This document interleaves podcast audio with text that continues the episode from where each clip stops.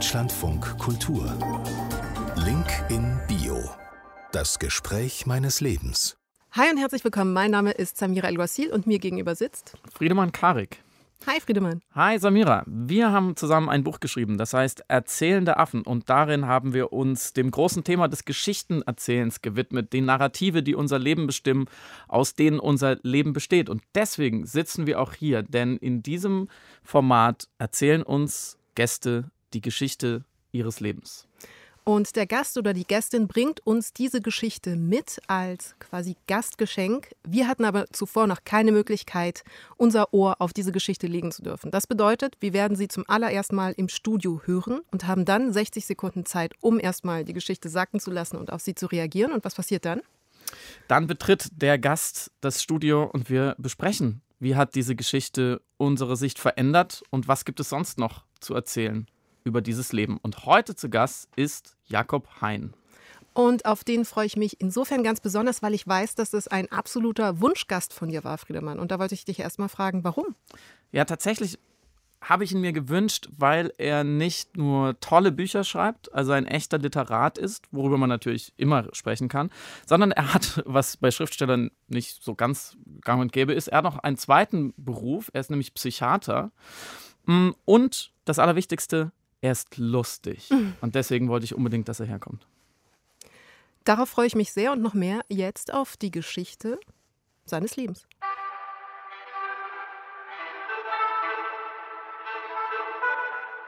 Hallo, ich bin Jakob Hein. Ich bin Arzt und Schriftsteller und manchmal Podcaster und manchmal sogar Schauspieler. Als die Anfrage kam, ist dann so eine Episode in meinem Leben mir mal so in den Kopf geschossen. Und zwar saß ich da gerade im Auto und fuhr zu meiner Psychotherapie-Weiterbildung und war gerade in der Charité zum Oberarzt ernannt worden und im Radio lief äh, Wir sind Helden von hier an blind. Und irgendwie hatte ich da so ein ganz komisches Gefühl, als ob so alles zusammenkommt in meinem Leben. Und ich dachte, verdammt, die hat recht. Keine tausend Meter draußen vor dem Tor. Erklang ein Brausen und es sang ein Männerchor. Dann war Stille und dazwischen und davor. Setzte die Pause neue Flausen in mein Ohr und ich, ich weiß nicht weiter, ich weiß nicht, wo wir sind, ich weiß nicht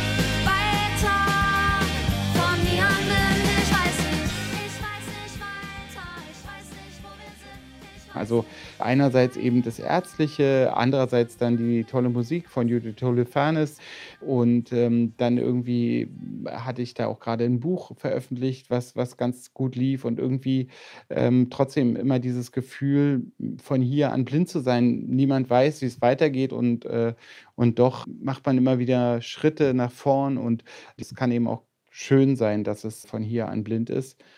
Ich habe äh, das auch mal so beschrieben mit diesem Schriftsteller-Sein, dass ich mir immer so vorkomme, als würde ich in einem ganz schönen Zug, in einem ganz schönen Abteil sitzen. Also ob das jetzt erste Klasse ist oder zweite, spielt gar nicht die Rolle, sondern es ist total gemütlich und schön und ähm, ist eine ganz tolle Reise und ich fühle mich wohl und bin unterwegs. Und ich weiß nicht, wenn der Schaffner kommt, ob ich ein Ticket habe oder nicht. Ähm, kann sein, dass mein Ticket gar nicht das Richtige ist. Kann sein, dass ich ähm, aus dem Zug geworfen werde.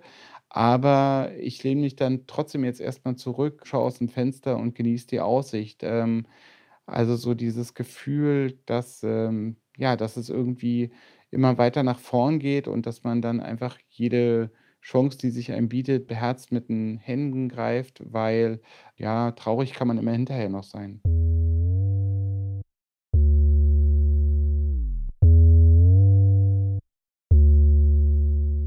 Ich bin mir sehr bewusst den Prägungen, denen ich unterliege, also wie stark ich geprägt bin in meinen Bildern. Also ein ordentlicher Mensch, der hat eben einen Job und das reicht. Und ein Oberarzt von der Universitätsklinik, der macht nicht Faxen auf einer Bühne mit einem Komiker zusammen. Und immer dann, wenn ich mich da überwinden kann und das anders mache, als die Konvention uns das vorschreiben könnte, in dem Moment freue ich mich, dass ich das geschafft habe.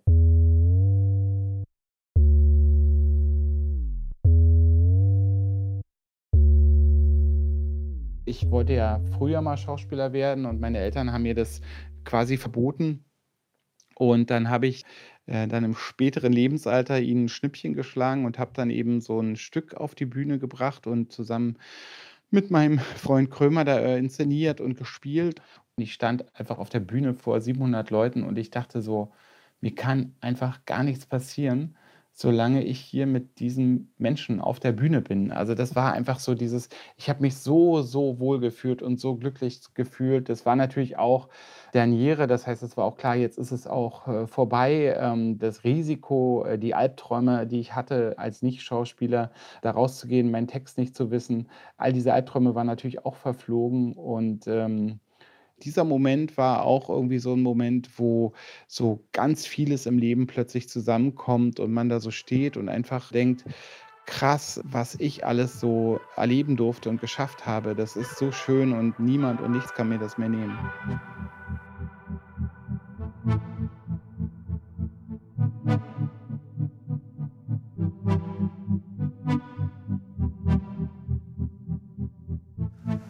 Du als Schauspielerin, Samira. Also da waren sehr viele Momente, wo ich natürlich sehr connecten konnte. Aber ich muss gerade, glaube ich, dieses Moment der Dankbarkeit, was er gerade beschrieben hat, und der Furchtlosigkeit nach der Derniere nochmal sacken lassen. Was waren deine Querverbindungen? Ja, ich dachte auch, eigentlich will man jetzt gar nichts mehr dazu sagen. Weil es war so schön, die, die im besten Sinne die Existenz eines Künstlers zusammengefasst. Mhm. Dieses, dieses, diese Ambivalenz zwischen Einsamkeit und dem Publikum. Hm, da kommt schon die Uhr. Oh, Äh, Wir okay. haben ab jetzt 60 Sekunden Zeit aus dieser, aus dieser Bewegtheit, äh, die uns, glaube ich, beiden gerade, die uns ergriffen hat, was zu machen für dieses Gespräch. Da du dir ihn als Gast gewünscht hast, hast du jetzt schon das Gefühl, dass es ganz anders kommt als erhofft oder erwartet?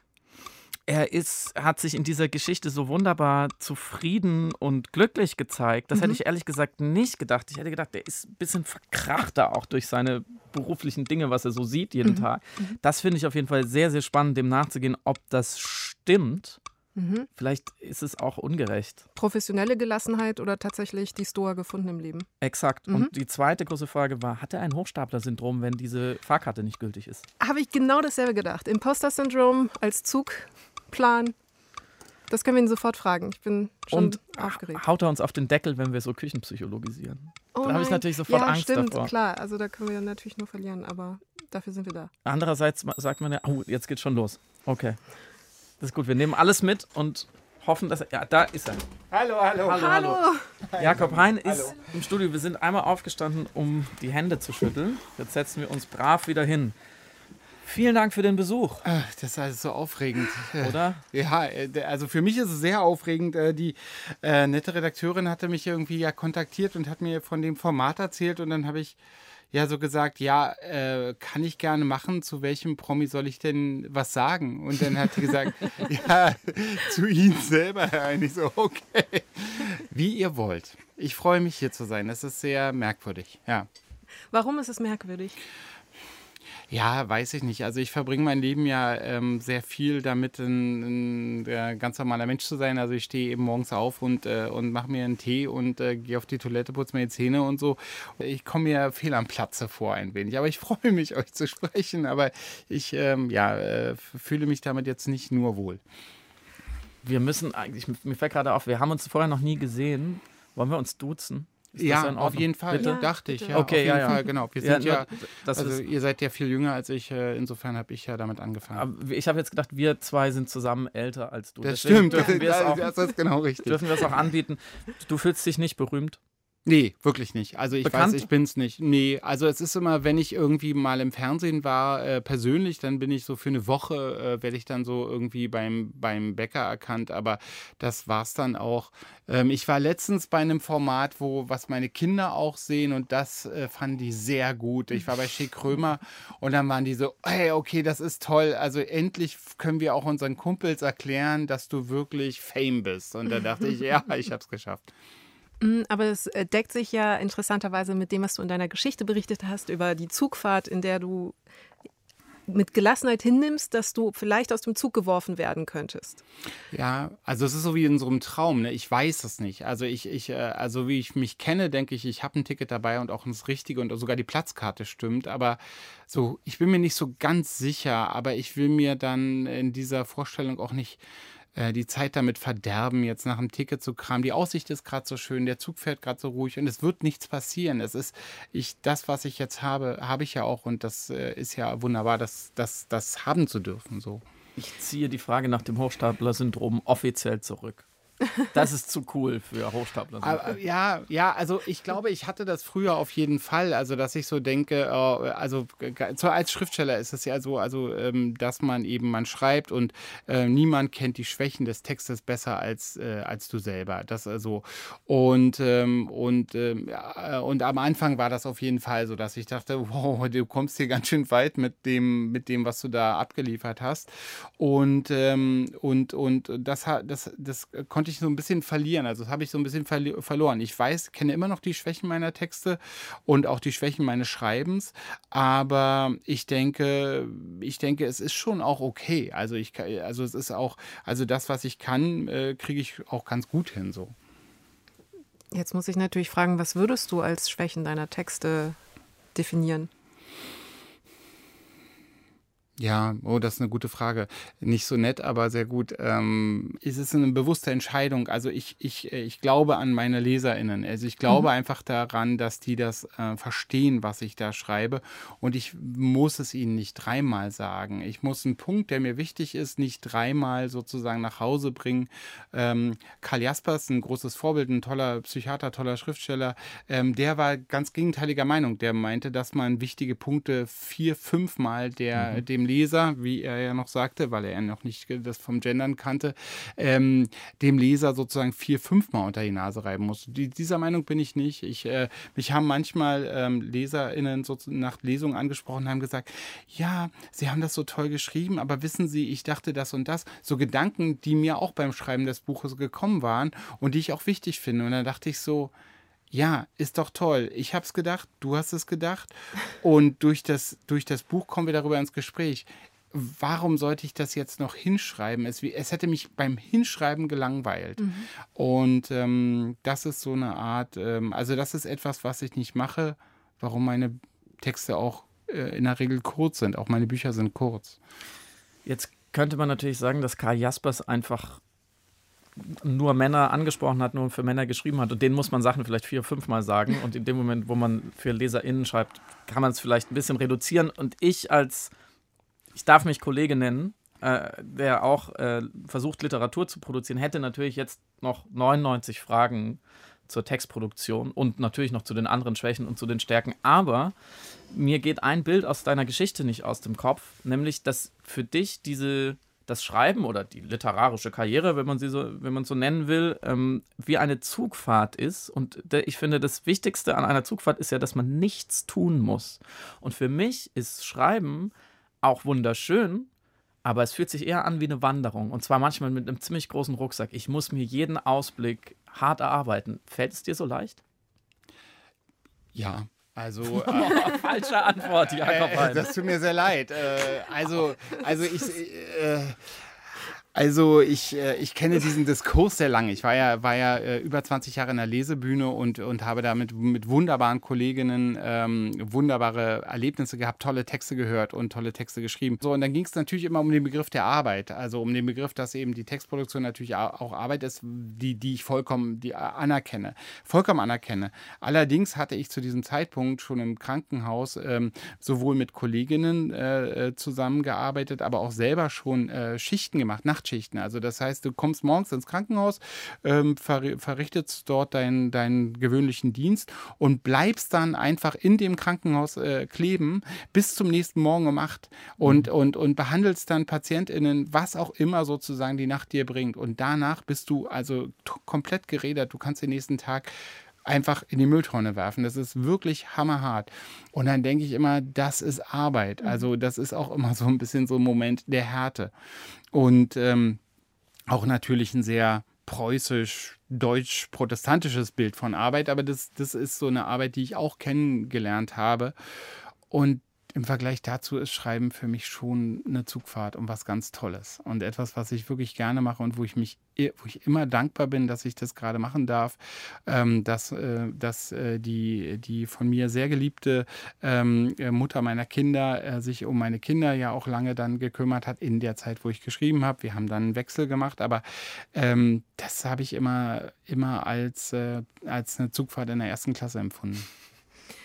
Wenn du von deinem, von deinem Werdegang berichtest und auch aus deiner Geschichte klingt so eine große Demut und Dankbarkeit in Bezug auf alles Erreichte ähm, durch. Und ich wollte fragen, diese Bescheidenheit, die du mir hier auch vermittelst, wenn du auch sagst, ähm, ich bin ein ganz normaler Mensch und du nimmst dich gar nicht selber als Person, als prominente Person wahr in der Eingangsvorstellung, ist das geprägt durch deine Interdisziplinarität deines Arbeitens, also der Umstand, dass du diese harten Schichten auf der einen Seite hast und dann die kreative Selbstentfaltung ähm, auf der anderen Seite auf, in schriftlicher Form.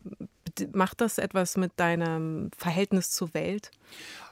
Ja, ähm, das äh, sicherlich. Also ich fand immer am, am, am, also auch ein weiterer Schnittstellenmoment, den ich auch ähm, hätte äh, anführen können, war so am, am bei, bei meiner ersten Buchmesse. Also da äh, bin ich äh, bin ich da so mit, von meinem Lektor damals eben dann über die Buchmesse geführt worden. Ich wusste gar nicht, was ich sagen sollte. Also in Frankfurt und es war so beeindruckend, was da passierte. Tausende von Menschen, die Tausende von Ges äh, Zehntausende von Gesprächen führten und so weiter. Und mein Lektor sagte so zufrieden, ja, ich führe gerne junge Autorinnen hierher, das macht so schön bescheiden. Und es war eine wahnsinnig aufgeladene Atmosphäre und da, was weiß ich, die eine Schriftstellerin äh, war barfuß und äh, jeder redete darüber. Bei den Österreichern war irgendwie Wolf Haas gerade und alle rannten dahin und soffen Rotwein und der, der Wolf Haas ist da. Und dann bin ich ähm, an einem Morgen äh, in, äh, in, in den Zug gestiegen, bin äh, nach Hause gefahren, bin am nächsten Tag, habe ich mich geduscht, bin ins Krankenhaus gefahren und kein Schwein kannte mich, kein Schwein kannte das, niemand wusste irgendwas. Ich hatte einfach drei Tage frei, mhm. war es schön? Äh, ja, äh, ja, okay, hier geht's wieder los. Äh, du musst den Patienten aufnehmen, bei dem musst du Blut abnehmen und bei dem musst du nochmal Natrium messen. Alles klar. Mhm es ist ja schon, der, der Schriftsteller, die Schriftstellerin, das ist ja schon auch ein oft idealisierter Beruf oder eine Position in der Gesellschaft. Und viele Leute hätten das Talent, aber trauen sich nicht oder, oder haben nicht die Hartnäckigkeit oder haben die Hartnäckigkeit oder das Talent nicht. Also da muss und man braucht viel Glück, es muss irgendwie alles zusammenfallen. War das für dich schwerer, Schriftsteller zu werden oder schwerer, Psychiater zu werden? Was war der härtere Weg? Es war, oh, oh, oh, ja, das ist, das ist eine, das ist eine Frage. Äh, also, eine, also ich fand, hm, Du darfst auch sagen, ich fange nochmal von vorne Frage. an. Nein, das ist, ich, ich, ich finde das eben beides nicht schwer. Also ich finde das irgendwie schwer. Also es gibt schwere Sachen, äh, die würde ich dann eben auch ähm, ähm, äh, als solche beschreiben wollen.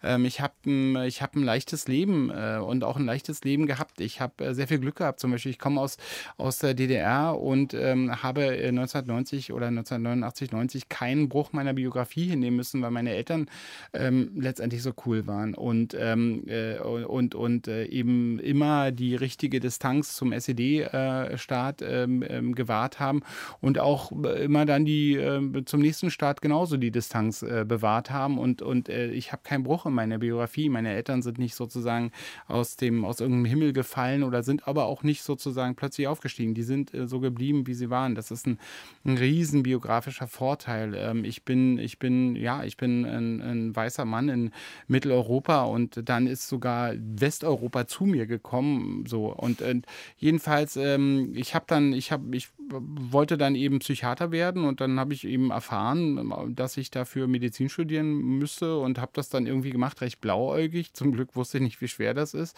Ähm, ich habe dann beim Medizinstudium ähm, ja eine alte Klassenkameradin kennengelernt äh, und also wieder getroffen und ähm, und äh, ja mit der lebe ich heute noch seit 30 Jahren zusammen und das ist auch ein, irgendwie äh, ganz toll. Also ich, ich empfinde irgendwie nichts, also ich empfinde das als schlimm oder ich würde es als, äh, wie sagt man so, also ähm, ähm, anmaßend empfinden, wenn ich irgendwie sage, das und das war schwer.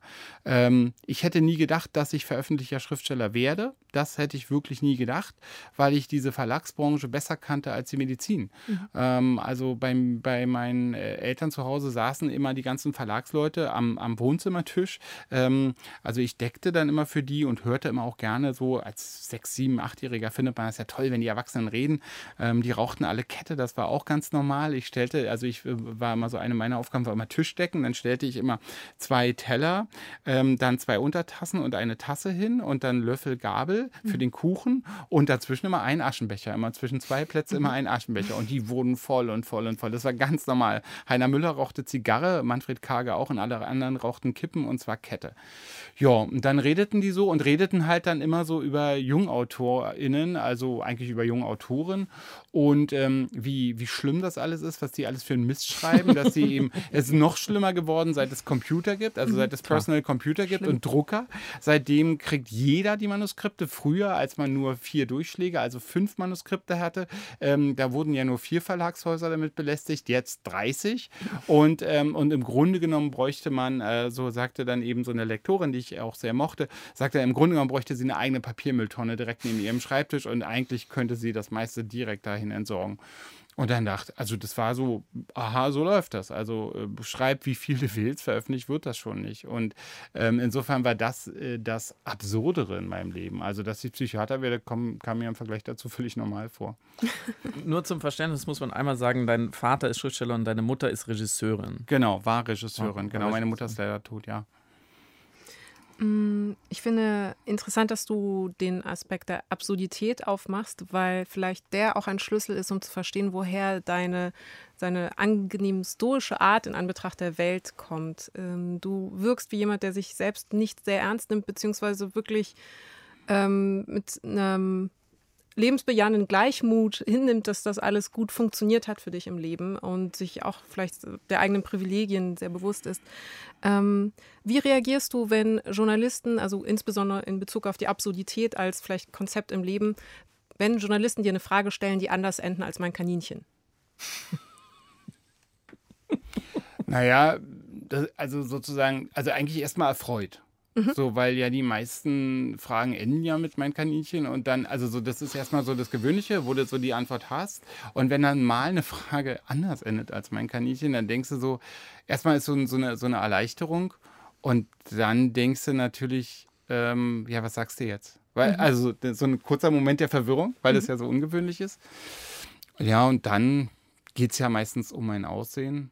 Da probiere ich dann irgendwie, also weil das ist ja schon was, wofür ich auch was getan habe. Mhm. Und da probiere ich dann so ein bisschen. Sieht man. Ja. Hättest du jetzt nicht sagen müssen. Harte Arbeit, nein. Ein bisschen also viel, aber es stimmt. Ich werde viel darauf angesprochen, aber eben auch nicht nur von Journalistinnen, sondern natürlich auch in der U-Bahn und so. Tut das manchmal ähm, weh, dass du auf dein Aussehen reduziert wirst? Es ist eben so, es ist immer so das beides, ne? Also du setzt eine Sonnenbrille auf, du ziehst dir einen schlabberigen Pullover an und trotzdem erkennt dich, erkennt dich ja jeder. Ähm, und dann denkt man so, ja, ich hätte auch einfach äh, die Jahre 2005 bis 2008 mit im Studio lassen können und dann wäre es heute halt ähm, anders. Andererseits ist es halt auch toll. Es ist, ist, weißt du, so, weil du die Fragen des George Clooney, was soll der sagen? Ja, ja, klar. Also der wird immer auf seine Frau reduziert. Die ist ja auch toll, aber er wünschte sich eben, dass er vielleicht auch wahrgenommen wird. Der hat äh, der Mann von, äh, ich weiß, George Clooney ist der Mann von, äh, von dieser Menschenrechtsanwältin. Ja, genau, ja, genau. Und ähm, der ist Schauspieler. Der ist Schauspieler. Der, Was der, hat denn der, der gemacht? In so einer Serie hat er früher gespielt. Der hat einen Arzt gespielt in einer Serie, einen Kinderarzt in einer Serie. Ähm, aber apropos Wunschträume, ja. wenn wir schon dabei sind. Mh, mm, mir ist aufgefallen, auch an deiner Geschichte, weil es passt so gut zu deinem jüngsten Buch, ich darf ganz elegant die Brücke schlagen. Ich danke. Äh, dass in beiden äh, Geschichten die Reise als maximal glücklicher Zustand gezeichnet wird. Also du sitzt in diesem Zug, dir geht's super und äh, in deinem jüngsten Buch, es heißt Der Hypnotiseur oder Nie so glücklich wie im Reich der Gedanken, geht es im Grunde darum, meine Zusammenfassung, dass Menschen durch Hypnose an Orte kommen, wo sie sonst nicht hinkämen. Genau. Äh, in den letzten Jahren war so eine Art Pandemie will ich jetzt auch nicht groß drauf eingehen. Und da, da blieben ja dann am Anfang die äh, Flugzeuge so äh, mhm. plötzlich am Boden und die zum Glück die Kreuzfahrtschiffe, äh, zu denen ich eine sehr schlechte Meinung habe, auch. Und dann dachte ich so, ja, und eigentlich kann man diese Reisen doch alle äh, auch erleben, ohne dass man sie macht. Also man kann ja einfach viel umweltfreundlicher reisen. Man muss gar nicht, das Flugzeug muss gar nicht fliegen. Ich selber mache Hypnose und finde auch Hypnose toll. Und dann kam so diese Idee auf und dann habe ich das aber lieber in eine Welt außerhalb der Pandemie gesetzt jetzt, weil ich als, als Schriftsteller ja auch so froh war, ähm, abhauen zu können aus, aus dem Hier und dem Jetzt und diesem depressiven, ähm, ich muss jetzt, äh, darf jetzt meine Wohnung nicht verlassen. Und so ist das mit dem Hypnotiseur zustande gekommen. Also ich glaube, dass das alles so funktionieren würde, wie in dem Buch beschrieben. Es ist eigentlich schade, dass es das gar nicht gab. In dem Buch ähm, hypnotisiert ein abgebrochener Psychologiestudent namens Michael auf seinem Bauernhof äh, im und, unteren Odertal. Genau da. Also quasi am Ende der Welt ähm, Menschen, die zu ihm kommen, weil, wie zum Beispiel Annika, es ist ein, ein Besuch, sie würde so gern nach Paris reisen. Und das ist natürlich, ich glaube 1982 oder so spielt das Buch ungefähr. Genau, so Mitte, Mitte äh, genau, irgendwie so Mitte der 80er Jahre. Ja, ist es natürlich sehr schwer bis völlig unmöglich, diese Reise zu tun. Es ist unmöglich. Also, sie, da es ja in der DDR spielt, ist es kurz gesagt unmöglich. Wohin wärst du gerne gereist? Nach New York City in Manhattan, New York City. Ähm, ich kannte Manhattan besser als viele Menschen, die dort lebten. Ich war einfach totaler Fan. Ähm, mich interessierte das alles. Ich kannte jede Ecke, ich kannte jede Subnachbarschaft, mhm. also Hell's Kitchen, Garment District, ähm, Upper East Side, Lower, äh, Lower East Side, alles Manhattan, keine Frage. Ich, ähm, also ich habe sozusagen die Woody Allen Filme ähm, alle, wenn ich konnte, dreimal geguckt. Einmal sozusagen für den Film und dann noch zweimal, um die Manhattan Details, die mir bisher entgangen, entgangen waren, äh, da rauszuziehen. Mm, in der Geschichte hast du diese Oh, Verzeihung. Hm. Das war der Na Ich, ich denke nach, ne? ich hänge dem nach. Friedemann reist gerade gedanklich nach New York. Ich war in Hell's Kitchen. Woody Allen, New York. Ähm, da habe ich gearbeitet in Hell's Kitchen, im, im, im Cupcake Café an der 39. Ecke 9. war ich, äh, war ich ähm, The Wild Waffle Weasel, war mein Spitzname. genau, weil ich, äh, weil ich, also da gab es eben sozusagen diesen Wild Weasel, ist leider ein Kampfgerät und, und, und, ähm, und ich äh, ähm, war immer, also mochte immer gut, äh, mochte immer Waffeln machen und konnte das auch gut und habe dann immer sonntags den Laden aufgemacht und Waffeln gemacht und habe äh, da gut, gut und gern gearbeitet im Cupcake Café und, ähm, und dann äh, gab mir Mike, der, der, der Inhaber, gab mir einen Spitznamen Spitznamen The Wild Waffle Weasel. Und äh, ja, da habe ich im Hell's Kitchen gearbeitet. Das war eine gute Zeit. Großer Neid. Hm. Ich liebe diesen Spitznamen. Hat mhm. sich nicht durchgesetzt. Ich, also als äh, Nom de Plume würde ich das auf jeden Fall aufrechterhalten. Die neuen Bestseller. Ähm, in der Geschichte hast du so einen schönen Moment erzählt von der Derniere, die du hattest mit äh, einem Stück, das du auf die Bühne gebracht hast, um deinen Eltern ein Schnippchen zu schlagen ähm, und quasi doch noch den Weg zum Schauspielerischen zu finden. Wenn, was ich äh, bemerkenswert fand, war die Furchtlosigkeit oder das Gefühl, dass jetzt nichts mehr schief gehen kann, das du beschrieben hattest. Wenn du nicht scheitern könntest mit dem, was du leistest, würdest du etwas anders machen, als wie du es gerade machst, weil gerade funktioniert es ja offenbar doch sehr gut für dich. Also es ist ja ein, ein, ein Angebot, von dem, von dem viele träumen und da würde ich vielleicht noch was anderes ausprobieren. Und was wäre das? Ich würde dann wahrscheinlich äh, probieren, wirklich, also dann würde ich probieren, Schauspieler zu werden. Ja. Aber das hast du ja schon gemacht. Ja, aber natürlich, ähm, äh, dadurch, dass es niemand so wahrgenommen hat, äh, ist es ja dann, war das ja dann nur dieses Einmalige. Also das war ja nur einmal das zu machen, das eigene Stück spielen. Ähm, also die zweite Hauptrolle im eigenen Stück, das ist irgendwie so durchgerutscht, was auch total okay ist. Warum hast du das nicht äh, versucht, als du dich, als du flügge geworden bist und nicht mehr abhängig warst von der elterlichen ähm ja. Erlaubnis. Ehrlich gesagt, ja, ehrlich gesagt haben mich meine Eltern schon auch sehr überzeugt und die haben auch völlig recht. Und das wäre für mich auch in dem Alter gar nicht so, gar nicht so eine gute Idee gewesen, das zu machen. Und ich fand ja dann auch den Psychiaterberuf ganz toll. Also ich also fand das super interessant. Ganz vieles von dem, was mich angezogen und reingezogen hat, stellte sich als Quatsch raus. Aber die Wahrheit war dann noch viel interessanter. Also insofern ist das einfach so ein, so ein Beruf, der immer interessanter geworden ist und der wird bis heute interessanter. Also ich erlebe jeden Tag was Neues. Und das ist ja schon auch zum Beispiel Beispiel ein Riesenprivileg. Also wer kann das schon von sich sagen? Samira, ich sehe eine Gefahr. Ich habe das Gefühl, der Mann tief stapelt sich Ach, durch dieses Gespräch. Wie kommst du denn da ja, mit meiner grenzenlosen Empathie habe ich das, ist, ist ja du legendär. solltest Psychiater werden, Friedrich. Ich glaube auch, zumindest äh, Wald- und Wiesenpsychiater, wie schaffen wir es, ähm, einmal aus ihm rauszukitzeln, dass er schon ziemlich gut ist in dem, was er macht? Weil, und irrsinnig erfolgreich. Und ist das überhaupt wichtig, dass er das sagt? Ist das unser Anspruch? Ich, vielleicht beneide ich ihn auch ein bisschen um diese Bescheidenheit. Ich hätte mich als Lesebühnenlegende vorgestellt. Aber nur wegen der Alliteration. Natürlich.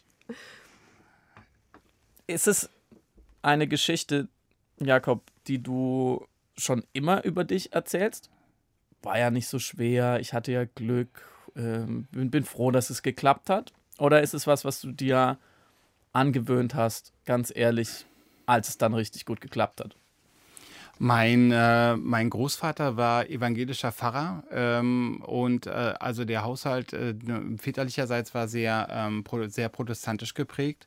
Und mein anderer Großvater war, ähm, war ähm, jüdischen Glaubens, jüdischer Religion. Der ist äh, 44 in Auschwitz wahrscheinlich gestorben, also ermordet worden. Und äh, das heißt, ich bin von den beiden, also ich bin so von diesem, und dann war mein Stiefgroßvater war dann, ähm, war äh, Stalinist, ehrlich gesagt. Das heißt, ich bin sozusagen, also alle, meine gesamten Wurzeln sind alle sozusagen äh, im, im, im, im Hier und im, im, im strengen Jetzt. Und ich, also bin da in Preußen auch noch aufgewachsen. Also das ist wirklich was, wie ich, äh, wie ich wirklich durchs, durchs Leben gebe. Ich, ähm, ich, ich wohne seit 1990 in, äh, im Prenzlauer Berg ähm, und insofern kenne ich ja auch viele Leute, die, ihr, die, die ihre, ihre Berühmtheit viel, viel bewusster leben können, um es mal vorsichtig zu sagen. Oh, ich setze mich dann immer weg.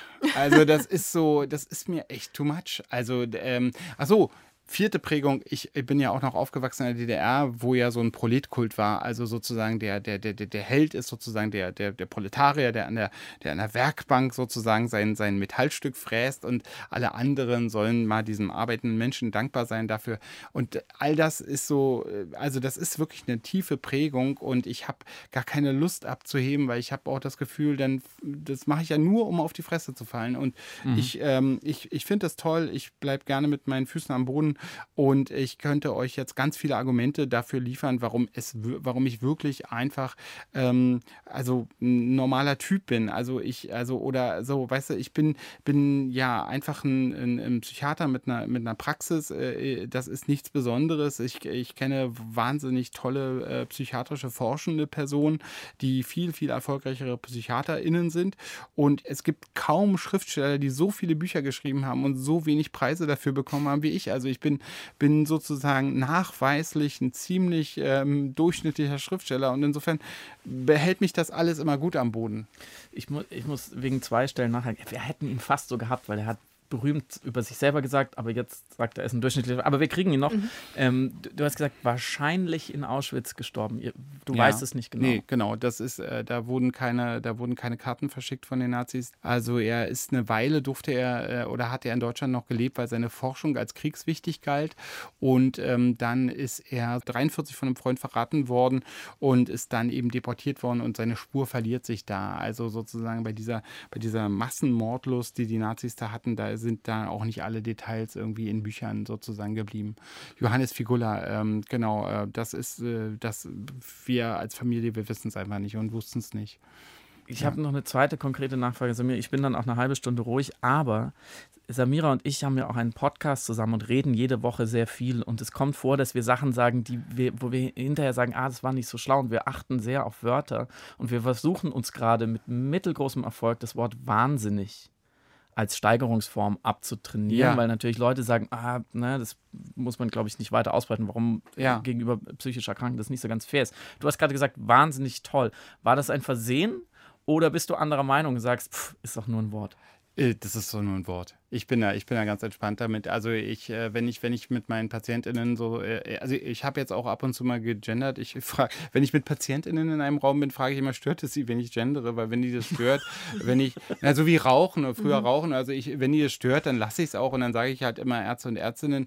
Ähm, ich ich will, will, aber auch so ein bisschen so ein gutes Beispiel dafür geben, dass das eben geht. Man kann das einfach machen und das ist, da, da, da tritt man niemandem auf die Füße. Ich glaube nicht daran, dass wenn man, ähm, wenn man 100 Piloten sagt, dass dann im Kopf das Bild entsteht von, von 50 Piloten und 50 Pilotinnen.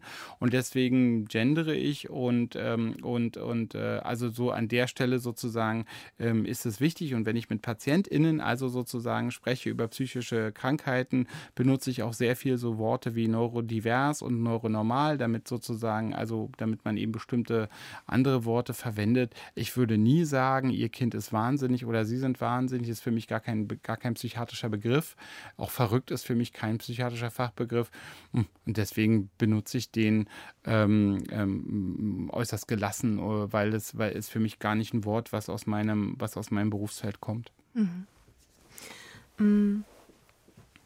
Ich wüsste so gerne, ich würde noch so gerne mm, mehr reinkommen in deinen Blick auf die Menschen insgesamt, weil du Menschen ja aus verschiedenen Perspektiven betrachten kannst. Und ich meine, in der Recherche gelesen oder gehört zu haben, dass du zum Beispiel nicht in einer Kategorie wie Schuld oder Unschuld denkst.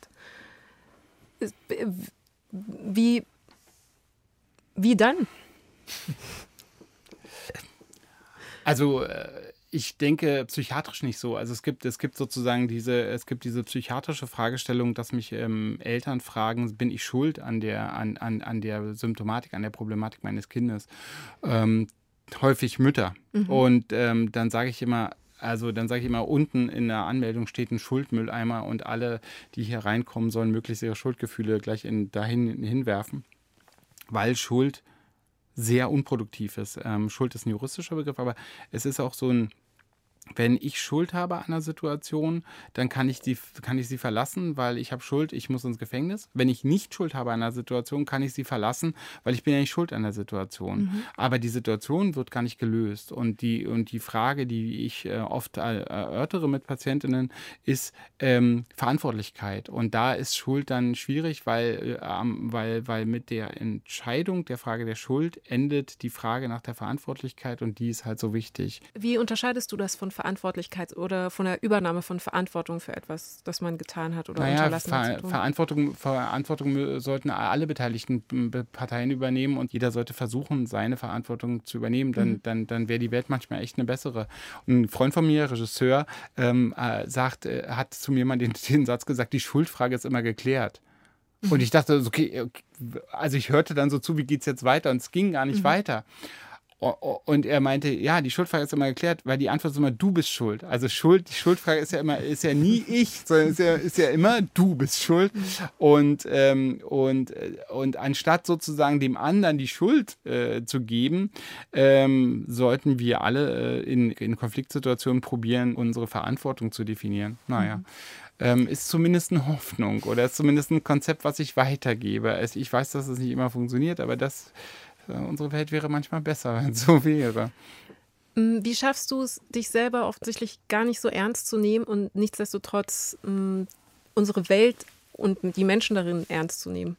Ja, es gab so einen englischen Lord, äh, den ich sehr be bewundere. Ich glaube, der fünfte Lord Salisbury und der hat, die hatte die, die äh, Probe der Lächerlichkeit. Jede große, also eine große Wahrheit, also so ein philosophisches Konzept einer großen Wahrheit, muss in jedem Licht eine große Wahrheit bleiben. Sie ist im Licht des Ernstes sozusagen eine große Wahrheit, sie ist im Licht der Bewunderung eine große Wahrheit und sie ist auch in dem Licht der, der Lächerlichkeit eine große Wahrheit. Also ähm, ähm, The Proof of Ridicule und, und, er, und er, deswegen war ihm immer wichtig, dass man auch ähm, sich über Dinge lustig machen kann, weil die großen Wahrheiten bleiben dann bestehen. Mhm. Und äh, fand es immer toll, weil mich das natürlich an meine Jugend in der DDR erinnert hat, aber auch an dann Recherchen über Humor in der Nazizeit, dass ja sozusagen, ähm, äh, also Regime, also Diktaturen mögen immer keinen Humor, weil, weil nämlich, nämlich ihr Quatsch im, im Licht der Lächerlichkeit ähm, nicht Bestand hat. Und, ähm, und wenn ich nicht über mich selber lachen kann, ähm, dann fange ich auch an zu schummeln. Also dann fange ich so an, so, ähm, ja, also sozusagen als großer Mensch war das jetzt eine tolle Sache, die ich gesagt habe. Aber wenn ich, wenn ich mir erlaube, über mich selber zu lachen, dann ist das ganz schön banal, was ich da gerade rausgehauen habe. Und, ähm, und deswegen ähm, äh, sozusagen will ich mir immer sozusagen die Lampe erhalten, die mich auch mit dem Licht der Lächerlichkeit bescheint. Ich habe noch, eine, hab noch eine andere Frage. Ich, es tut mir leid, die muss ich noch kurz zwischenschieben, wenn das okay ist. Wenn es dir leid tut, ist es okay. Tut dir wirklich leid oder hast du es nur so genau, gesagt? Hauptsache ist es nicht eine Krokodilsträne, Samir. Nein, es, ähm, ich will ja auch den Betrieb nicht aufhalten. Aber mir ist nämlich aufgefallen, deine Verwendung des Wortes normal, weil das war tatsächlich eines deiner ersten Worte gleich zu Beginn deiner Vorstellung, dass du gesagt hast, ich bin ein ganz normaler Mensch. Und das wirkte wie ein Gegensatzpaar zu äh, prominenten Menschen. Und was bedeutet der Begriff normal für dich? Ach, das ist lust, witzig, dass du das sagst, weil ich eigentlich Riesenprobleme mit dem Wort habe. Also weil das ja eben, also das Wort normal ist total schön und alles in Ordnung damit, aber das, äh, aber, aber das Problem ist ja, dass es sozusagen eine Sphäre definiert von, von nicht-normalen. Und das ist, also das ist, insofern habe ich da einen riesen Fehler gemacht. Das ist ein Wort, was, was mir viel wichtiger ist, als wahnsinnig wenig zu verwenden. Also ähm, ich glaube, ich glaube zum Beispiel, dass es so ein ganz, ganz, ganz guter und vielleicht auch sogar zukunftsträchtiger Begriff ist, sozusagen dieses Konzept von neuronormal und neurodivers. Also, dass man sagt, es gibt Menschen, die sind, die, die, die neigen zum Beispiel zu depressiven Erkrankungen und ähm, das ist eben so, das heißt aber nicht, dass die nicht normal sind, sondern das ist eben sozusagen eine Art von Diversität, die sich an der Stelle im, im Nervensystem sozusagen zu finden, äh, finden lässt. Wir dürfen natürlich nicht dabei verlieren, wie wir Menschen helfen können, indem wir sozusagen immer in so eine Beliebigkeit ausrutschen. Wir können ja jetzt als äh, PsychiaterInnen sehr gut Menschen helfen im Moment, indem wir natürlich das auch verstehen und auch als eine Besonderheit ansehen.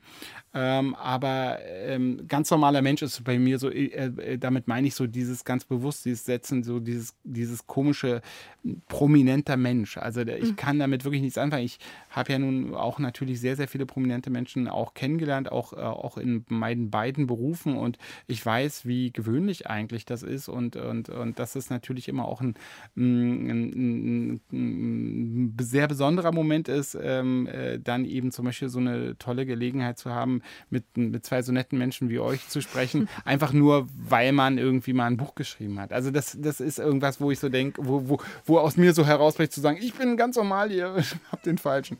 Einfach nur, weil ich ein Buch geschrieben habe, sagt der Mann mit vielen, vielen Büchern, produziert ungefähr alle drei Wochen einen neuen Bestseller, äh, fantastisch recherchiert und geschrieben. Aber klar, wenn das dein Narrativ ist, Dann, äh, wir wollen es ihm we lassen. won't judge it. Wir, wir beißen uns sonst die Zähne aus an dieser, an dieser Selbsterzählung. Du hast in der Geschichte ganz klar gemacht, da lief dieses Lied von äh, Wir sind Helden. Ich glaube, im Radio, das war so Zufall. Ja. Ja. Ähm, Also ich meine, ich höre natürlich auch Radiosender, wo so eine gute Musik läuft.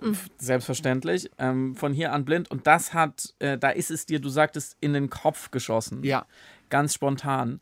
Mm, spielt Musik für dich so eine Rolle, dass sie dich auf einer anderen Ebene nochmal trifft, dass sie weggeht von dem Kopfmenschen, der du sicherlich die meiste Zeit deines Daseins bist?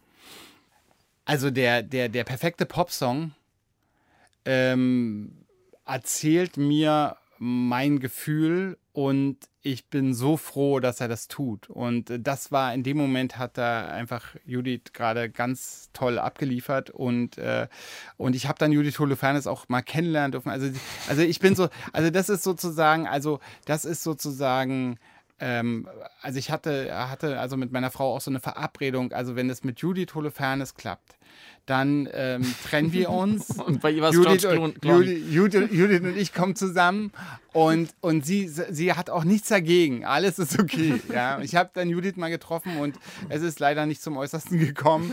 Äh, sie lebt wohl auch in einer Beziehung. Das war dann ihre, ihre, schwache, ihre schwache Ausrede. Nee, und, ähm, und aber in diesem Moment irgendwie, also ich kann, ich kann das eben auch schwer ausdrücken, deswegen bin ich auch so, so, so glücklich, dass das Beispiel gelaufen ist. Ich hoffe, dass da jeder, jede und jeder Hörerin da ihr, gerade ihr, ihr Bild auch gefunden hat. Es war so ein Moment, wo ich so dachte, Wahnsinn. Ich will dazu auch mal eine Geschichte erzählen, die äh, mit meinem, die, die sehr mit meinem Narrativ übereinstimmt, ähm, wie ich Oberarzt geworden bin. Also ich kann zwei Geschichten Hat man sogar dir erzählen. geschenkt? Äh, Nee, ja, ja, pass auf. Und, nee, pass auf. Und dann, äh, ich saß so da und dann, dann sa- äh, und, und, und mein, mein Chefarzt, den ich sehr mag, äh, machte mich zum Lehrkoordinator. Er sagte, Sie machen jetzt hier die Lehre für unsere, äh, für unsere Klinik ist ganz wichtig und wir wollen da auch gut aufgestellt sein und Sie sind da, Sie sind da, Sie, Sie kriegen das hin und Sie machen das. Das heißt nicht, dass Sie Oberarzt werden, weil ähm, dafür sind Sie ja auch noch ein bisschen jung ähm, und, ähm, und, und das äh, geht natürlich nicht. Und da habe ich gesagt, okay, gut. Und dann bin ich so habe ich mich bedankt, fand ich toll, Lehrkoordinator, voll mein Ding. Und bin dann so gegangen und ich hatte die Klinke in der Hand und dann sagte er, Herr Hein, warten Sie mal, Augenblick, wissen Sie was? Sie sind doch Oberarzt. Weil dann sitzen Sie da in diesem Kreis und dann sind alle Oberärzte, außer von unserer Klinik, wir, äh, wissen Sie was, Sie sind Oberarzt. Äh, und ich so, okay. Und dann, und dann guckte er mich so an und sagte, äh, ähm, das ist natürlich auch äh, eine Anerkennung Ihrer Leistung. Also es war so eindeutig nachgeschoben und es war so krass, das ist so geil.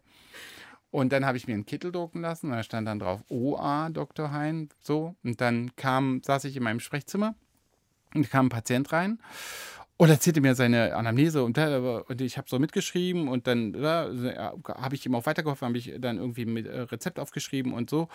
Und dann habe ich dann zu ihm gesagt, zu dem Patienten, habe ich gesagt, und, aber sagen Sie mal, hatten wir einen Termin? Und da meinte der, nein. Und das fand ich ja gerade so toll bei Ihnen, dass hier, man hier ohne Anmeldung rein kann. Weil es stand ja dran, OA. Dr. Hein. Und so, weißt du, und wenn du dann so Oberarzt bist, ja. dann denkst du dir auch, ach komm, ey, ist nichts Besonderes.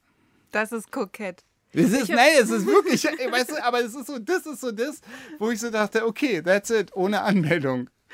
Ich habe äh, hab nahezu dieselbe Anekdote die mir widerfahren ist, wo ich von der Krankenschwester zur Ärztin, zur Chefärztin geupgradet worden bin, aber im Schauspielbereich, beim Bergdoktor, der sehr guten ZDF-Serie Bergdoktor. Ich dachte gerade. Und es lag auch nur daran, dass kein Kostüm für mich als Krankenschwester zur Verfügung stand und nur noch weiße Arztkittel verfügbar waren und deswegen von einer Folge auf die nächste war ich plötzlich Dr. Luisa Ina Höger. Einfach großartig. So, so schnell kann es gehen. Ja. Einfach ins Drehbuch geschrieben, boom, Promotion. Also, ähm, also ehrlich gesagt, äh, verkörperst du auch ähm, sehr viel mehr die Ärztin, die, die, die jetzt so, sozusagen gerade kommt. Also das passt voll äh, zur Generation. Es gibt ja viel weniger Ärzte und viel mehr Ärztinnen und äh, insofern ist das völlig richtig, Frau Höger, Frau Dr. Höger, Entschuldigung, Frau Kollegin. Es ist schön, dass ihr von den vorläufigen Höhepunkten eurer beider äh, medizinischen Karrieren erzählt. Jakob, dass der Anspruch dieses Formates hier, ja. der so bescheiden ist wie du, lautet, es soll das die Geschichte deines Lebens, das Gespräch deines Lebens sein. Oh je. Haben wir den erfüllt oder was würde dazu noch fehlen? Ja, nee, ich weiß das nicht. Also, also Hast du nee gesagt? Genau, habe ich gesagt. Ich habe gesagt nein, weil ich habe das Gefühl, dass das Leben ist eben ein, ein, ein wunderbares äh, Haus, was äh, nie fertig gebaut ist und durch das wir mit einer, Freud hätte gesagt, mit, einem, mit einer Kerze gehen und immer nur einen kleinen Teil der Zimmer dadurch beleuchten. Äh, das war das mit dem Bewusstsein und dem Unterbewussten und ähm, oder Unbewussten auch. Und irgendwie, also an diesem Anspruch, kann man ja nur so wie wir heute mit, mit, mit aller Lust und Freude scheitern. Also ich finde, also ich möchte nicht das Gespräch meines Lebens, weil dann müsste ich mich ja am Ende des Gesprächs entleiben und ich würde eigentlich gerne noch eine Weile hier auf dem Planeten bleiben. Da muss ich dir noch eine letzte Frage stellen, die ich sehr gut fand, die du wiederum Margareta Stokowski gestellt hattest. Deswegen habe ich sie mir gemerkt. Welche Frage möchtest du nicht, dass man sie dir stellt und warum? Ähm, wie schaffen Sie das alles gleichzeitig? Arzt, Schriftsteller äh, und Podcaster oder so? Mhm. Äh, weil, das, also ehrlich gesagt, weil meine Antwort ist, äh, dass ich dann sage, überall ein bisschen fuschen. Also weil ich echt nicht mehr weiß, was ich darauf antworten soll. Verstehe ich sehr gut. Und dazu ähm, bist du auch noch ein Sammler alter Jugendsprachebegriffe ja. findet man auf deiner Homepage und damit äh, möchte ich, wenn ich darf, auch langsam das Ende der Folge einleiten. Da, da habe ich nämlich viel gelernt über so wunderbare Begriffe wie Polente für die Polizei seit den 1960ern, cool für gut seit den 1980ern, wusste ich auch nicht, wann das eigentlich angefangen hat, flott für gut aussehen, das ist ein bisschen früher, 1960er und natürlich Wichsen statt für Schuhe putzen für Masturbieren ähm, und ich wollte eigentlich eine Abmoderation bauen ja. ähm, mit allen diesen Begriffen, aber das würde dem Gespräch nicht Genüge tun. Vor allem würde ich Wichsen nicht unterkriegen. Ich wollte gerade fragen. Also der, unser cooler Gast, der flott ist, äh, das hätte, hätte ich jetzt gerade noch zusammenbekommen, aber das, das ist die Polizei nicht erlaubt, die Polente nicht erlaubt. Oh je, oh je. Oh je. Es ist übrigens, ist, ist voll, das ist so ganz schlimm, ähm, so, ähm, wie sagt man so, äh, Konzeptliteratur, ne? Also man, man, man, man, man schreibt eigentlich gar nicht so, wie man gerade Lust hat zu schreiben, sondern äh, nimmt so einen Baukasten und probiert aus dem Text zusammenzusetzen, meistens unerträglich zu lesen. Also man spürt, äh, dass äh, die Autorin so eine ganz gute Idee hatte und dass sie nicht wusste, wie sie die umsetzt. Perfektes Schlusswort. Ja. Das war Link in Bio. Das Gespräch meines Lebens. Mit Jakob Hein, Samira El-Oasil und mir, Friedemann Karik.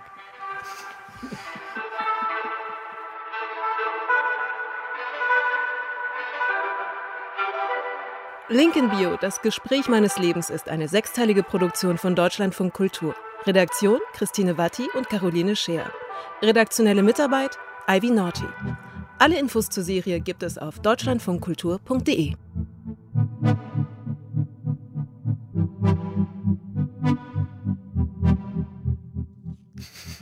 Was war das? Es war eine Reise durch die Unendlichkeit und zurück. Das war wirklich, Samira, in über zwei Jahren intensiver Zusammenarbeit der mit Abstand beste Moment unserer ähm, professionellen gemeinsamen Reise durch die Zeit, als du diese Frage mit dem Kaninchen gestellt hast. Okay, okay, okay. Das, es war, es ich hat, hoffe, das verstehen die Leute. ich, ja, vielleicht, sollte ich es nochmal erklären. Ich wusste nämlich, dass ähm, er eine große Affinität zum Absurden hatte. Mhm. Und ich wollte das gerne thematisch einführen, weil ich dachte, vielleicht ist das eben auch eines der Faktoren, die seine unendliche Gleichmut erklären können. Wenn sowieso alles ein bisschen egal ist und eh alles dadaistisch und absurd, dann äh, kann man viel gelassener natürlich in diese Welt blicken. Und ich wollte das einleiten mit einer absurden Frage. Und da die meisten Fragen immer so aufgebaut sind, dass der Hauptteil der Frageinformationen auf den letzten beiden Worten platziert werden, ist es umso überraschender, wenn du dann einfach die Substantive am Ende austauscht und dann fragst. Kaninchen. Leute sind tatsächlich überrascht, wenn ein Satz anders endet als die Kaninchen, ja. Aber er hat es doch super Er hat aufgenommen. nicht er hat's mit der voll Wimper verstanden. gezuckt, muss man sagen. hat es total ich glaube, man hört das auch, dass er nicht mit der Wimper zuckt, aber man kann es nochmal übersetzen. Vor allem, er hat nicht ironisch geantwortet, sondern mit aller Ernsthaftigkeit auf diese Satzkonstruktion reagiert. Also das fand ich sehr bewundernswert. Spiel, Satz und Sieg, El Ursil, würde ich sagen. Allein dafür hat es sich gelohnt, aber es war auch so, glaube ich. Ähm, ich hatte großen Spaß. Ich habe viel gelernt und ich bin wirklich beeindruckt, wie tief man stapeln kann. Wie tief man, vielleicht müssen wir das auch hier nochmal rauskehren. Es ist wirklich ein in seinen Bereichen, in seinem Metier sehr erfolgreicher, sehr versierter Mensch, der sehr produktiv ist und ähm, einen Stil auch für sich gefunden und geprägt hat und der das Ganze so vermittelt, als sei das immer so irgendwie an der Straßenecke mal so eben mit aufgelesen, weil gerade am Wegesrand gefunden. Und ich würde sagen, es ist unser Verdienst, dass wir die eine Stelle rausgekitzelt haben, wo er nicht bescheiden ist, sondern sich vielleicht ein ganz kleines bisschen überschätzt. Das sein Aussehen. Da war er schon eingebildet. Ein bisschen. Klitzeklein wenig.